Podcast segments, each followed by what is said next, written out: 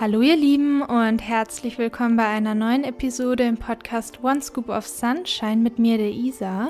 Und ich habe heute ein QA für euch. Und zwar habt ihr mir ganz viele gute Fragen gestellt im Fragesticker meiner Story und stellt mir auch immer wieder ganz gute Fragen in den DMs. Deshalb wollte ich jetzt so eine ganz kompakte, reichhaltige Folge mit all meinen Antworten aufnehmen, in der ich auf die Fragen eingehen möchte. Und ich werde in den Show Notes die einzelnen Fragen auflisten und immer die Minuten- bzw. Sekundenzahl angeben, wann ich diese Frage oder die jeweilige Frage eben beantwortet habe. Auf diese Art und Weise möchte ich es euch einfach leichter machen, dass ihr quasi immer eine Antwort recht schnell finden könnt und nicht immer den kompletten Podcast oder die ganze Folge durchspulen müsst. Und genau, dann könnt ihr euch wieder daran erinnern, was ich da nochmal gesagt habe, falls die Frage bei euch im Alltag nochmal aufkommen sollte. Außerdem wird das QA in zwei Teile aufgesplittet sein. Das heißt, das hier ist jetzt der erste Teil und die kommenden Tage kommt dann noch ein zweiter Teil mit weiteren Fragen und Antworten raus. Natürlich ist es wie immer nur meine ganz persönliche Erfahrung. Es gilt wie immer ein, eine Trigger Warning, falls ihr mit bestimmten Dingen noch nicht umgehen könnt. Dann überlegt euch bitte zweimal, ob ihr die Folge gerade jetzt in diesem Moment hören könnt, je nachdem, wie es euch geht.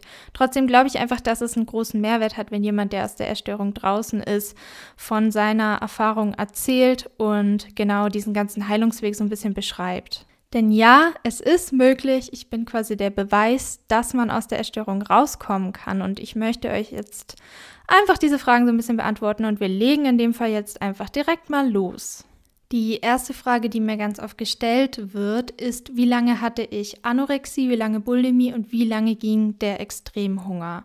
Und zwar war es bei mir so, dass Ende 2013 würde ich sagen, hat so angefangen, aber natürlich hatte ich auch schon davor Tendenzen, aber so akut war es wirklich dann von Ende 2013 bis Herbst 2014, dass ich so richtig in der Magersucht drin war.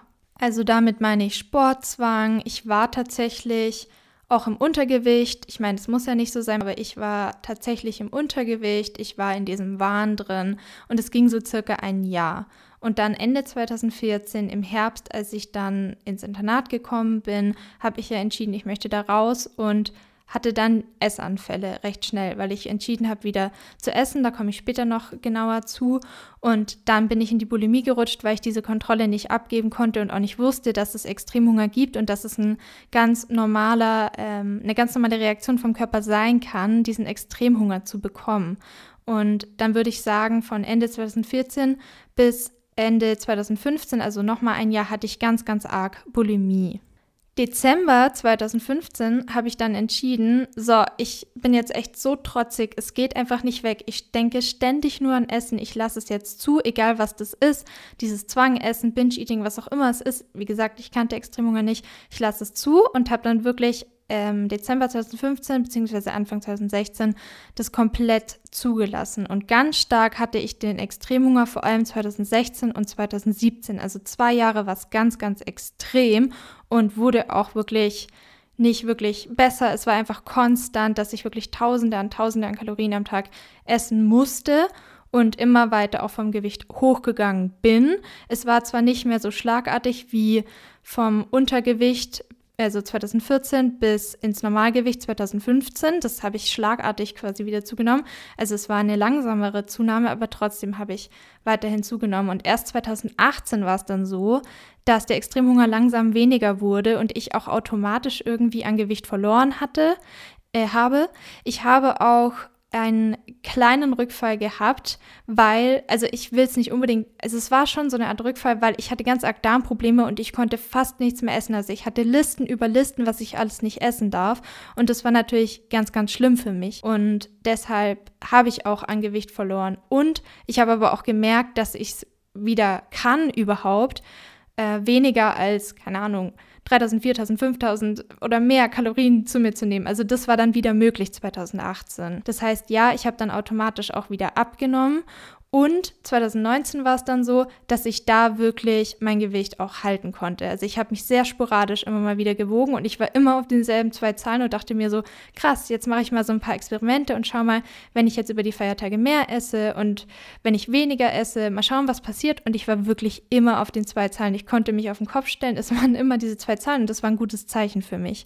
Ich war aber noch sehr in meinen Safe Foods drin und hatte auch ein paar orthorektische Züge, würde ich sagen sagen, weil meine Safe Foods einfach sehr in Anführungsstrichen gesund und nährstoffreich waren. Das heißt nicht, dass sie kalorienarm waren, überhaupt nicht, aber halt einfach begrenzt. Ich hatte noch eine begrenzte Nahrungsmittelanzahl oder Nahrungsmittelgruppen, die waren begrenzt, die ich halt zu mir genommen habe. Und 2020, also letztes Jahr, bin ich dann vom Gewicht her nochmal etwas runtergegangen, aber ich habe auch mental gemerkt, dass ich einfach satt bin. Also, dass ich wirklich nicht mehr an Essen denke, dass das Essen wieder normal ist, dass es der Energiezufuhr dient und der Extremhunger war komplett weg.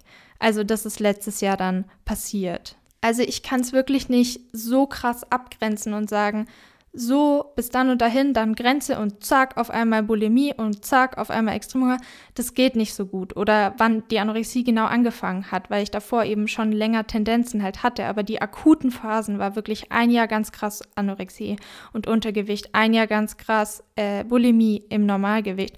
Und dann eben diese Zunahme, diese starke, starke Zunahme im Extremhunger, zwei Jahre ganz arg Extremhunger. Dann wurde es weniger, eineinhalb Jahre lang, sage ich mal. Und dann, ähm, ja, seit letztem Jahr ist wieder eigentlich, bin ich eigentlich recht satt, beziehungsweise eigentlich schon ab Herbst 2019, würde ich sagen. Trotzdem wollte ich unbedingt an dem Punkt nochmal sagen, dass es absolut individuell ist. Das ist nur ein möglicher Weg, wie es sein kann, mein Weg. Bei euch kann das alles länger dauern, kürzer dauern, je nachdem, wo, wo euer Körper steht, in welchem Zustand ihr seid, ob ihr therapeutische Hilfe habt oder nicht keine Ahnung, da spielen so viele Faktoren mit rein und ich erzähle euch das nur, damit ihr halt sehen könnt, okay, das ist ein möglicher Weg, es ist überhaupt möglich, aus der Erstörung rauszukommen, damit ihr Hoffnung schöpfen könnt. Das ist aber nicht set in stone, das ist nicht etwas, was bei allen so passieren wird. Also das wollte ich nochmal ganz klar sagen. Wie habe ich den Extremhunger zugelassen? Hatte ich Essanfälle bzw. Fressattacken und wie sind diese weggegangen?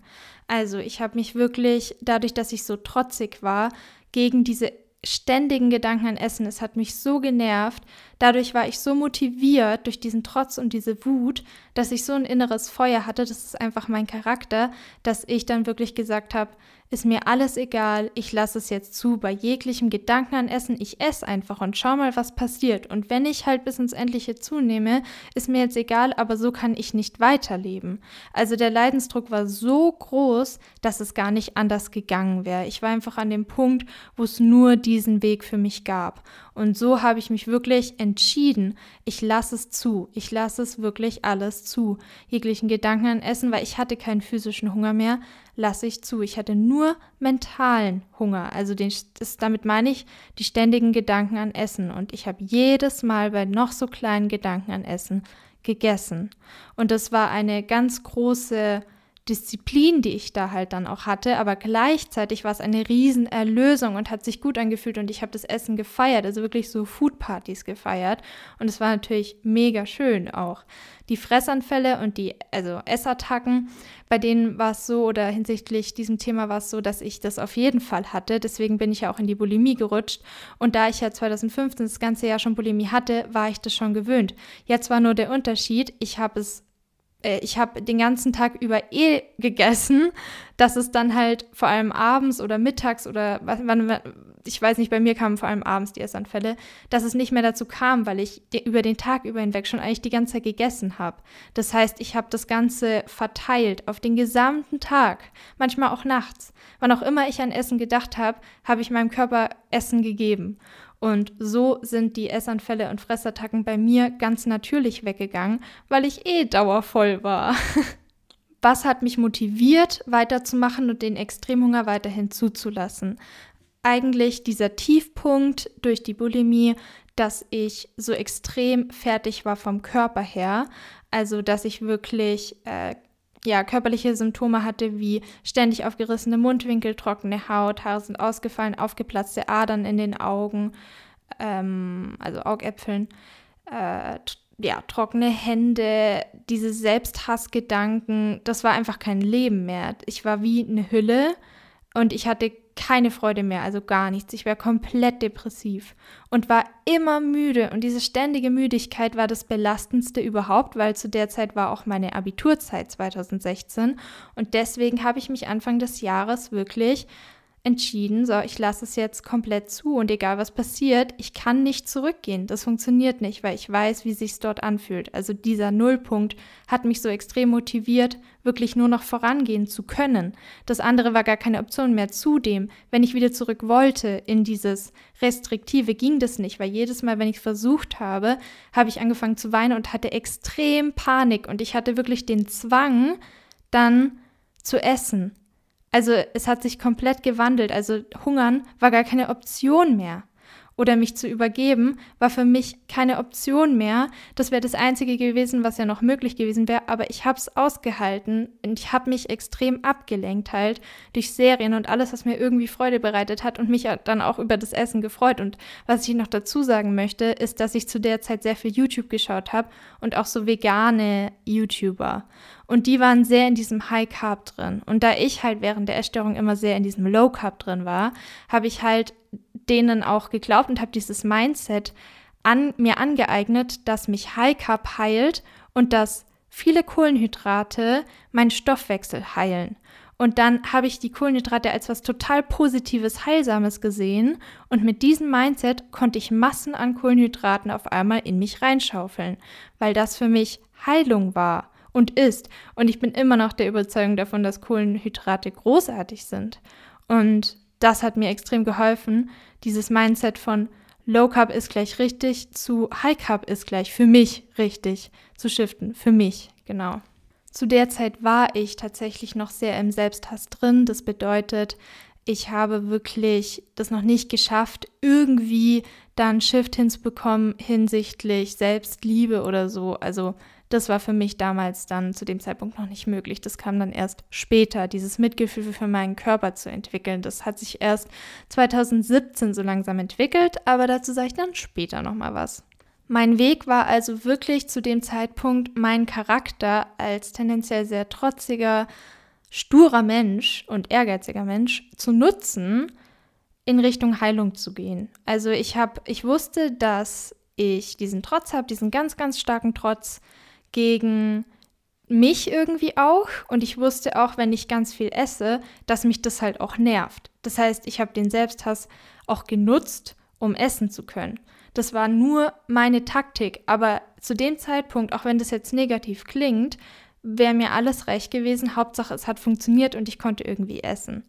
Genau, also das war so meine Taktik in meinem Kopf und auch den Ehrgeiz dafür zu nutzen, zu sagen, ich lasse es jetzt einfach alles los und ich mache das jetzt und da alles rein zu investieren, meine komplette Energie, die ich noch irgendwie hatte.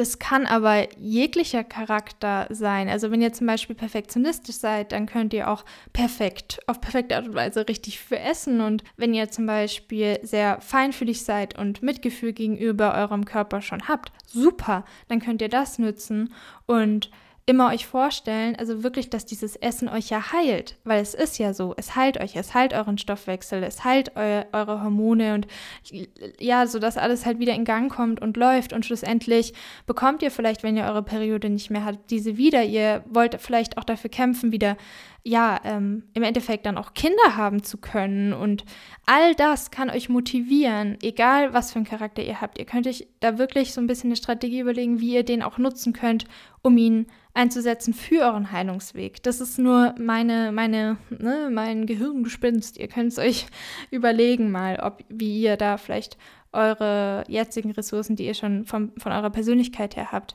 nutzen könnt habe ich die Kalorienmenge schlagartig oder schrittweise erhöht.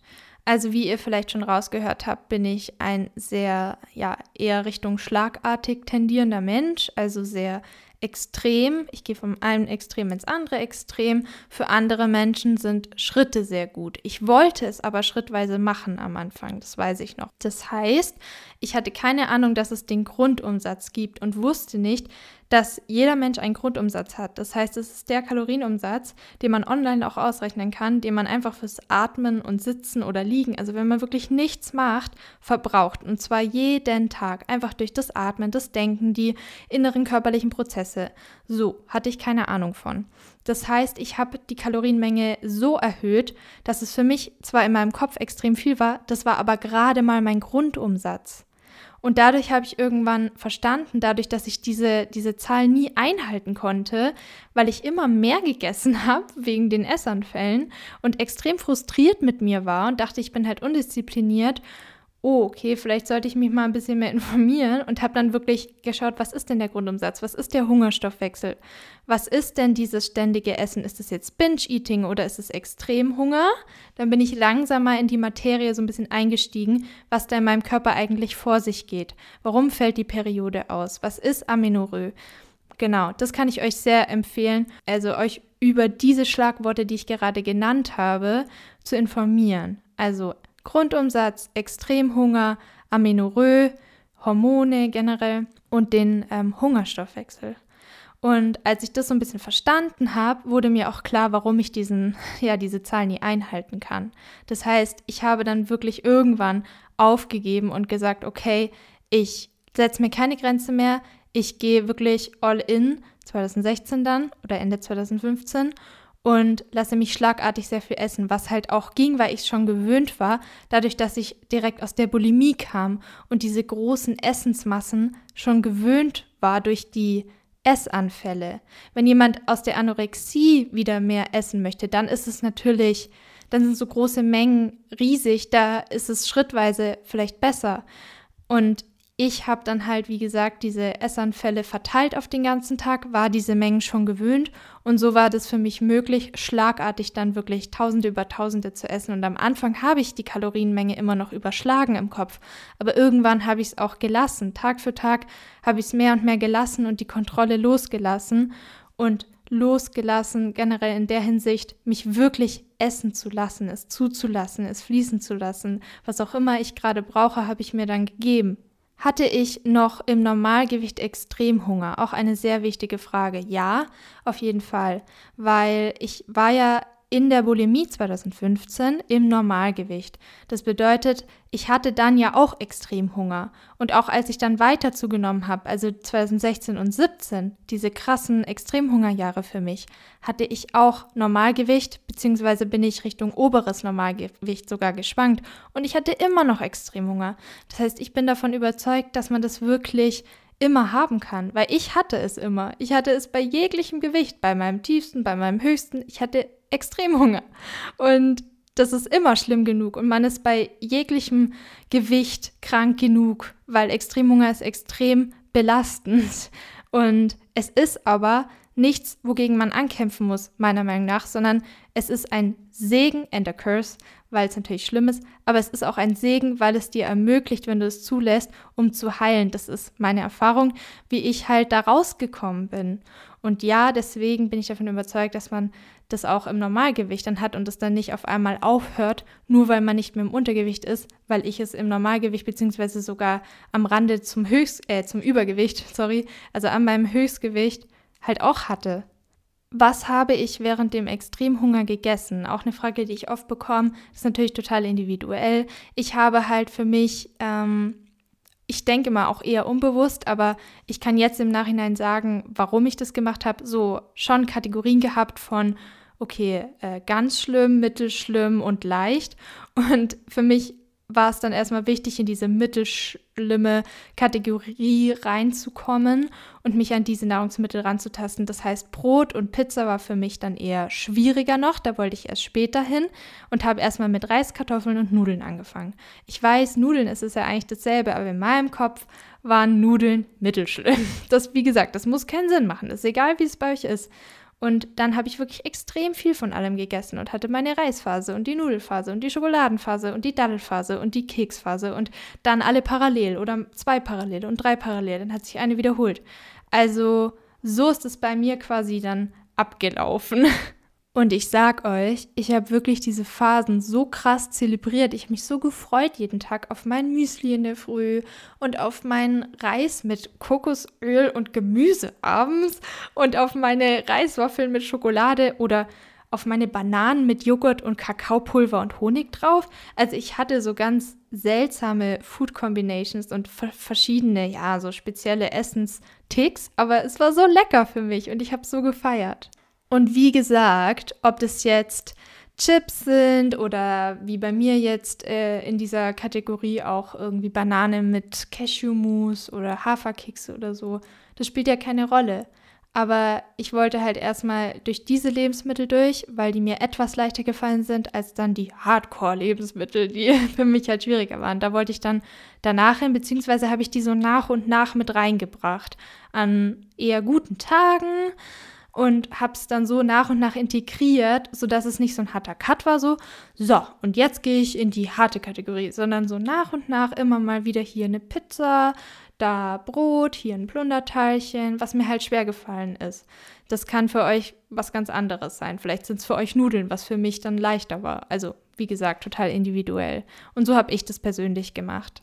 Das heißt, was die Nahrungsmittelgruppen angeht, habe ich schon das Ganze so ein bisschen schrittweise gemacht, aber halt, wie gesagt, so schon vermischt auch. Ich habe nur meine Schwerpunkte eher auf die mittelschwere Kategorie so ein bisschen gelegt um halt mich nicht komplett zu überfordern und komplett den Mut zu verlieren. Und genau, so war das dann bei mir zumindest.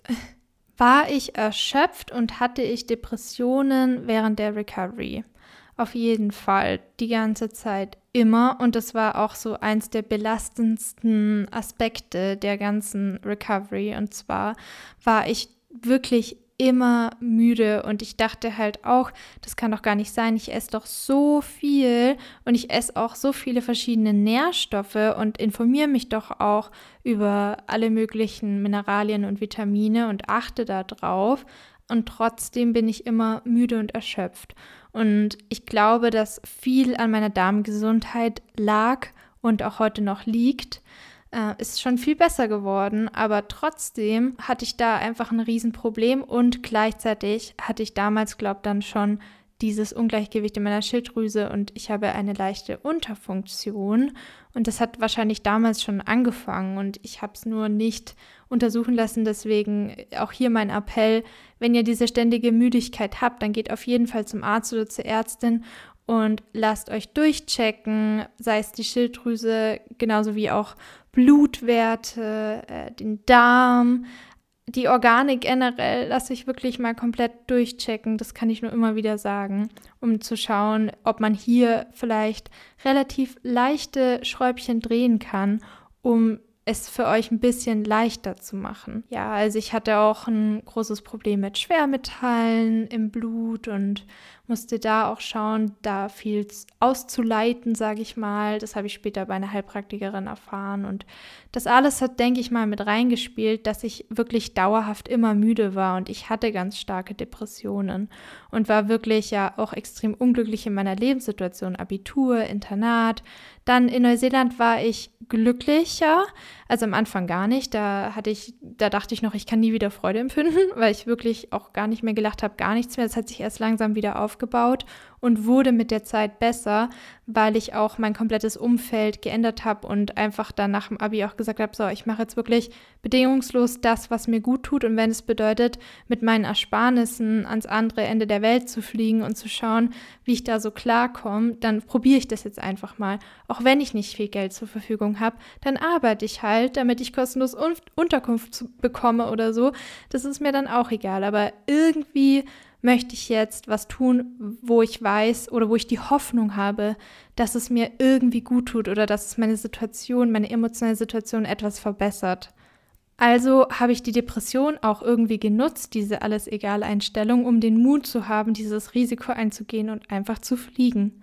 Und habe das dann gemacht und das hat extrem viel geholfen, weil ich dort extrem viel gelernt habe. Ich bin in meiner Persönlichkeit nochmal weitergewachsen, weil ich mich auch dafür geöffnet habe und auch ganz viele Leute immer angesprochen habe, wo ich davor, das, das hätte ich nie gepackt, aber dort habe ich es einfach gemacht. Ich bin so oft aus meiner Komfortzone raus und das hat sich gelohnt, es hat sich wirklich ausgezahlt, was den sozialen Umgang mit anderen angeht, was dieses Reisen angeht, was Finanzen angeht. Ich konnte ja lange gar kein Geld ausgeben, weil es mir nicht wert war. Ich habe dort an meinem Selbstwert extrem gearbeitet und extrem viel gelernt, stand vor riesigen Wasserfällen und an endlos langen Stränden und dachte mir nur so, wow, es ist doch so egal, diese ganzen Zahlen, es ist so abstrakt und eigentlich habe ich doch schon so viel in mir, so viel Mitgefühl, so viel Gutes, das kann ich alles nutzen und das alles sind Konzepte in meinem Kopf, die ich mir erstellt habe. Also ich konnte davon Abstand gewinnen und einen Schritt zurück machen und schauen, was ist eigentlich real und was nicht.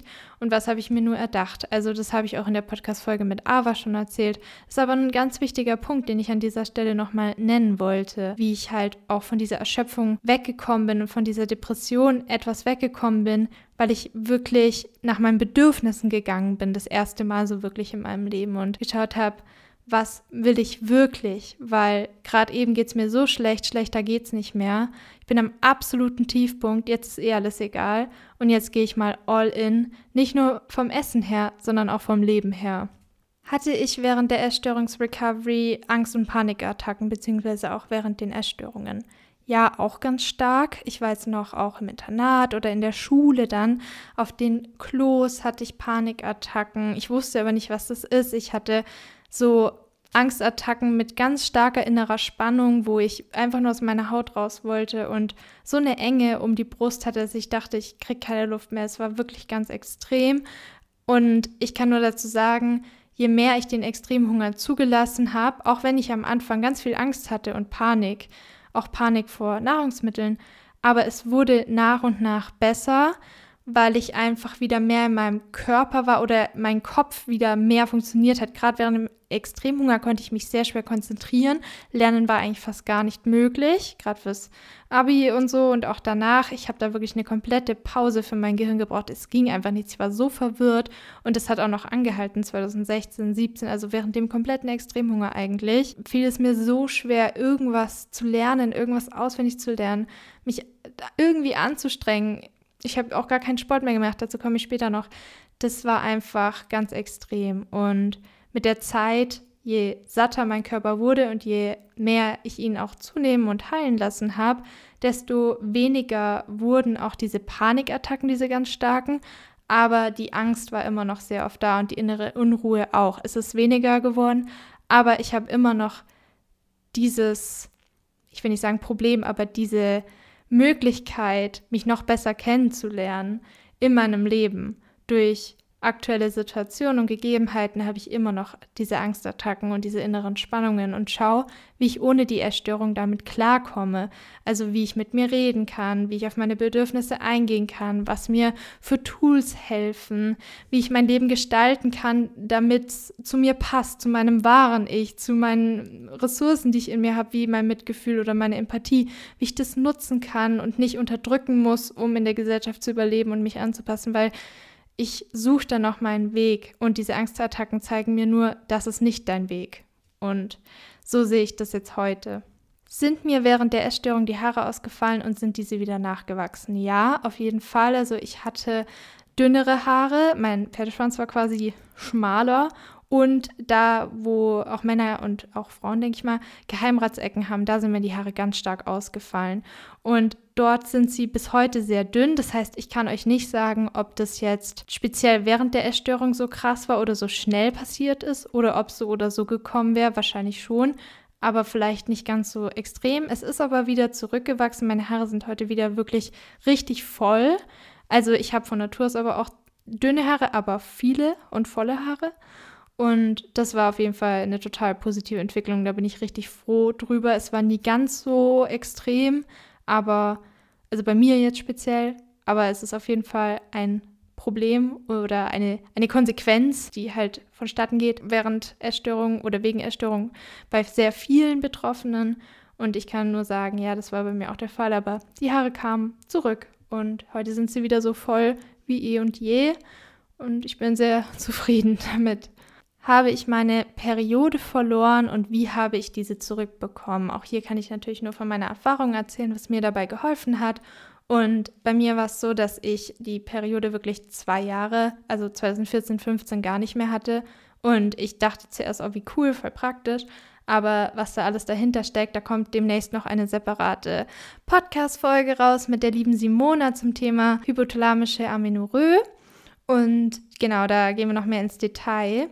Aber was ich hier an dieser Stelle sagen möchte, ist auf jeden Fall, dass ich sie zurückbekommen habe, kurz nachdem ich 2016 im Januar beschlossen hatte, jetzt wirklich mich essen zu lassen, den Extremhunger zuzulassen, bei jeglichen Gedanken an Essen zu essen. Und dann kam sie nach zwei, drei Monaten zurück, weil ich extrem viel Kohlenhydrate gegessen habe und wirklich ja auch davon überzeugt war und bin, dass mich das geheilt hat, da so viel davon zu essen.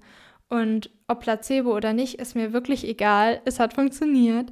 Und meine Periode kam dann zurück. Und ich war eher genervt davon, tatsächlich. Und dann, als ich in Neuseeland ankam, genau in dem Monat, es war so stressig für mich, dorthin zu fliegen und mich zu überwinden, war sie wieder weg. Also genau die sieben Monate in Neuseeland war sie weg. Und einen Monat, nachdem ich zurück in Deutschland war, kam sie wieder. Also es war ganz crazy. Das heißt, der Beweis ist da für mich, dass ich nicht unbedingt im Untergewicht sein musste, weil ich hatte ja auch 2015 Normalgewicht und keine Periode und war in der Bulimie drin. Dann während dem Extremhunger das halbe Jahr, erste Halbjahr 2016 war sie ja wieder da. Aber dann das halbe Jahr in Neuseeland, als ich so Stress hatte, auch wenn ich bei meinem höchsten Gewicht angekommen war, war sie weg, weil ich so Stress hatte durch diese ganze Situation. Und sobald ich wieder zurück in Deutschland war, immer noch total viel gegessen habe, in Neuseeland und zurück und wieder zurück in Deutschland, ähm, kam sie dann auch wieder. Das heißt, Nahrungszufuhr ist genauso essentiell wie das Stresslevel und das Achtsamkeitslevel oder wie auch immer man sagen möchte. Diese zwei Faktoren spielen für mich zumindest eine große Rolle und alles, was bei Stress natürlich reinspielt, Schlaf, Essen und so weiter. Ja, weil natürlich viel essen, nichts essen, sich übergeben, viel Sport machen, äh, keinen Schlaf haben, zu wenig Schlaf haben, das sind alles Faktoren, die da meiner Meinung nach mit reinspielen. Aber wie gesagt, kommt noch eine, Sek äh, eine sekundäre, eine zweite oder eine andere Folge dazu, ein Interview. Und ich oder wir gehen da noch mehr ins Detail ist man auch krank genug, wenn man mehr isst als die oder der von der Gesellschaft als krank angesehene Magersüchtige? Da würde ich sagen, auf jeden Fall. Also ich finde, man ist immer krank genug, wenn man ein Leid hat und wenn es einen einschränkt und wenn man ständig an Essen denkt oder auch nicht und wenn man über 1000 Kalorien isst oder auch nicht und wenn man über 3000 isst oder auch nicht, das ist, spielt überhaupt keine Rolle, weil also man kann es halt gar nicht so kategorisieren. Es gibt immer Mischformen und ich finde halt, wenn man da schon wieder so denkt, okay, das ist eine Magersüchtige oder das ist ein Magersüchtiger und genau so und so viel darf man dann nur essen und so und so viel Sport muss man machen, das funktioniert nicht, weil Leid ist Leid und dann spielt es keine Rolle, welche physische Ausprägung das nach außen hin hat oder was man dann sieht oder was man nicht sieht. Wenn der Kopf krank ist und wenn man sich schlecht fühlt, dann ist es immer schlimm genug und man muss es nicht erst nach außen tragen und den Kampf oder den Krieg auf seinem Körper ausüben oder ausführen, um zu zeigen, dass es schlimm genug ist. Das ist für mich ganz, ganz schlimm, dass der Körper dann erstmal so leiden muss, dass man irgendwie zeigen kann, ich kann das komplett verstehen, wirklich ihr habt mein vollstes Verständnis, wenn das bei euch so ist, dass es schlimm genug ist.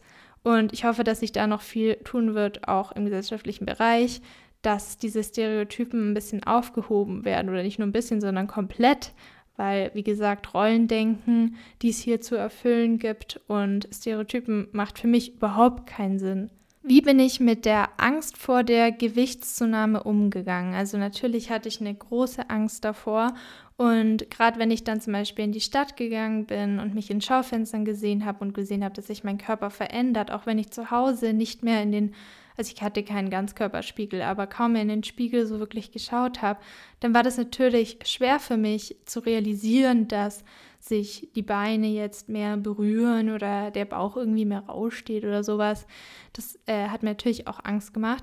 Aber was ich halt dann versucht habe, immer wieder mir in Erinnerung zu rufen, ist meine Motivation, da halt rauszukommen und warum ich das alles mache und wie mein Nullpunkt nochmal ausgesehen hat, wie es mir da ging, wie ich mich da gefühlt habe. Das hat mich halt so krass motiviert, dass ich dann über die Gewichts Zunahme, auch wenn ich sie nicht gemocht habe und auch mitten im Extremhunger und nach dem Extremhunger nie gemocht habe und auch nie mögen werde, dass ich sie aber trotzdem dann eben akzeptieren konnte. Und diese Akzeptanz hat sich nach und nach aufgebaut und da hat auch mein Freund sehr viel zu beigetragen. Als ich dann von Neuseeland mit meinem Höchstgewicht zurückkam, hat sich ja mein Freund in mich verliebt und das hat mir auch nochmal gezeigt, okay, ich bin wirklich mit jedem Gewicht, sei es noch so hoch oder niedrig oder Mittelbereich, liebenswert. Generell einfach liebenswert und attraktiv in dem Sinne auch. Und das ist absolut gut. Und die Heilung ist es wirklich wert. Also es war für mich einfach im Außen so ein Beweis,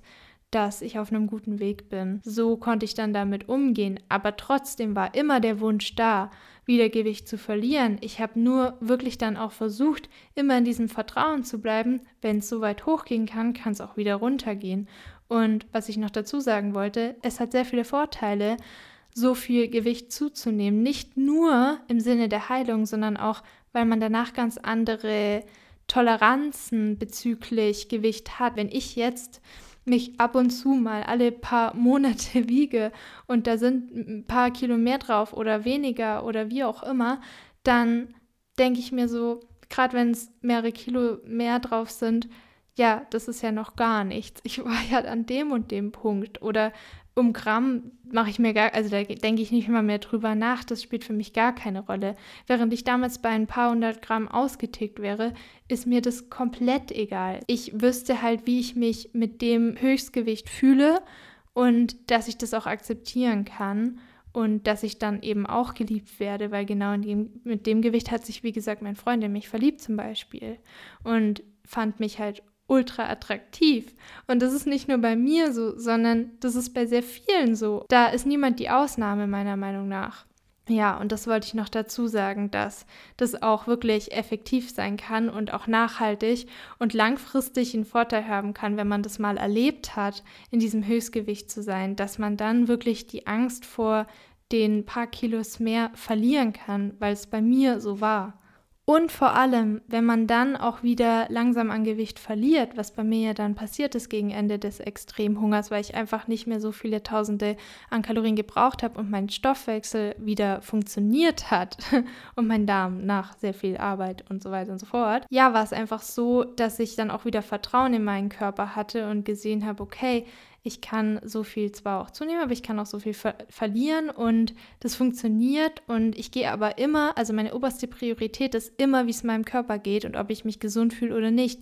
Also ich würde ihn nie zwingen jetzt, wenn ich jetzt irgendwie fünf Kilo weniger wiegen will, da Diäten zu machen und jetzt sofort an das Gewicht zu verlieren, sondern ja, ich würde diesen Wunsch akzeptieren und ich würde halt dann meinem Körper aber alle Zeit der Welt geben, weil er halt immer Vorrang hat vor mir, also für mich. Er hat immer Vorrang vor meinem Verstand. Und das ist mir ganz wichtig, dass diese Entwicklung für mich äh, passiert ist, dass ich das so sehen kann, dass die Gesundheit über der Ästhetik ist. Und das kam mit der Zeit.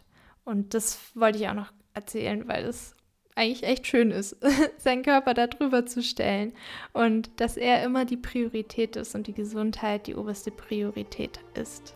So, an der Stelle beende ich jetzt diese Podcast-Episode und mache auch gleich den zweiten Teil, der dann rauskommt. Aber ich finde es einfach schöner, wenn beide Folgen so um die 30 Minuten gehen. Dann könnt ihr entscheiden, wann ihr welche Folge hören möchtet möchtet. Und ich freue mich jetzt gleich darauf, noch die restlichen Fragen zu beantworten. Vielen Dank für all diese richtig guten Fragen. Also ich finde es echt schön, jetzt nochmal diese Fragen auch zu bekommen, auch per DM oder in meiner Story, weil ich dann auch nochmal verstehen kann, stimmt, das habe ich mich eigentlich auch immer gefragt und das ist total wichtig und hätte mir das damals jemand aus der Perspektive, also von jemandem, der aus der Essstörung rausgekommen ist, der es geschafft hat, der das andere Ufer oder die, ja, das, das Ende des Tunnels kennt, dann wäre das extrem wertvoll für mich gewesen.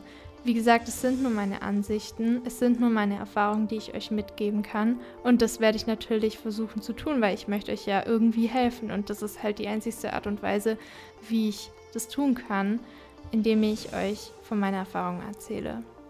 Ich hoffe, dass es euch ein bisschen geholfen hat. Ich hoffe auch, dass der zweite Teil reichhaltig wird und dass ich soweit alles gut ja, formuliert habe und erwähnt habe und diese Folge auch reichhaltig genug für euch war.